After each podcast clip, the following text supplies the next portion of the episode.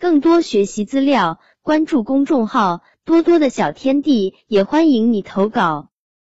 向阳花开，初次见到大象是在幼年的模糊记忆中，在动物园的表演场上。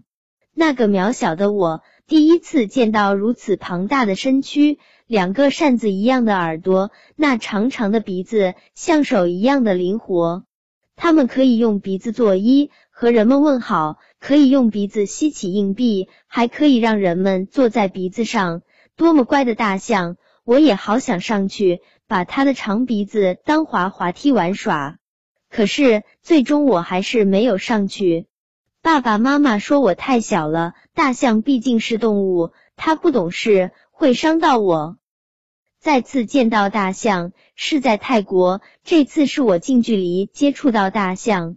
它用鼻子跟我问好，用鼻子递给我香蕉。我还坐在它的背上，让它驮着我走了一圈又一圈。我抚摸到了它的皮肤，还和它的大耳朵握手。它的睫毛很长，它不会说话，但眼里却充满着渴望。它在渴望什么？可能是渴望我给它小费。我拍拍他的背，递给他新鲜水果。他很自然的把长鼻子伸到后背，卷走水果。瞧，他多懂事！爸爸妈妈还说他不懂呢。这是我对大象最初的认知，直到我看了最后一头战象。原来大象是如此有灵性的动物，它们有着敏感的神经和超强的记忆力，他们有着和人类一样的情感。他们可以预知到自己的死亡。书中的萨梭在他即将辞世的时候，依然忘不了他曾经洒过热血的土地。妈妈，大象是那么懂事呀！我跟妈妈说。妈妈看着我，一会儿却皱着眉头说起训练大象的事。原来，为了训练大象表演。